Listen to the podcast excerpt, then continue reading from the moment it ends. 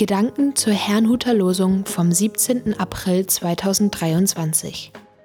Der Losungstext aus Jeremia 51, Vers 50 lautet: Gedenkt des Herrn in fernem Lande und lasst euch Jerusalem im Herzen sein. Der Lehrtext dazu steht in Epheser 2, Vers 19.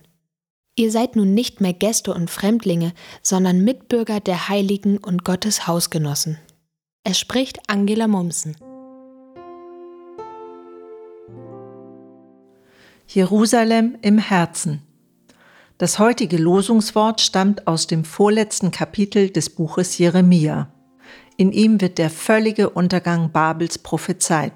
Für die dorthin weggeführten Israeliten galt jedoch ein anderes Wort, so lautet der vollständige Losungsvers, die ihr dem Schwert entronnen seid, zieht fort, säumet nicht, gedenkt des Herrn in fernem Lande und lasst euch Jerusalem im Herzen sein. Jerusalem im Herzen, das bedeutete mehr als an eine Stadt zu denken, die weit entfernt war. Es bedeutete nicht zu vergessen, zu wem man gehörte, und zwar unabhängig davon, wo man sich gerade befand. Wer Jerusalem im Herzen hatte, wusste um seine Identität als Teil des erwählten Volkes Gottes, auch in Verschleppung, Versklavung und anderen schlimmen Umständen. Es gab einen Ort, wo man dazugehörte und nicht nur geduldet war. Und es gab einen Gott, der alles Unrecht sah, das den Seinen angetan wurde und es nicht ungestraft sein lassen würde. Was aber bedeutet all das für uns heute? Sollen auch wir Jerusalem im Herzen haben? Ich glaube, auch heute geht es darum, was wir mit dem Wort Jerusalem verbinden. Denken wir da in erster Linie an eine Stadt mit vielen Facetten, in der ein viel umkämpfter Tempel steht?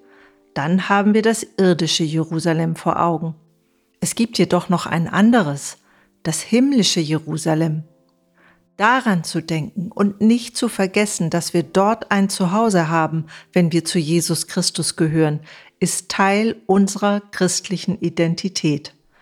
Davon schreibt auch der Apostel Paulus im Lehrtext. Ihr seid nun nicht mehr Gäste und Fremdlinge, sondern Mitbürger der Heiligen und Gottes Hausgenossen. Durch Christus gehören wir zur Familie Gottes und bilden mit vielen anderen seinen lebendigen Tempel.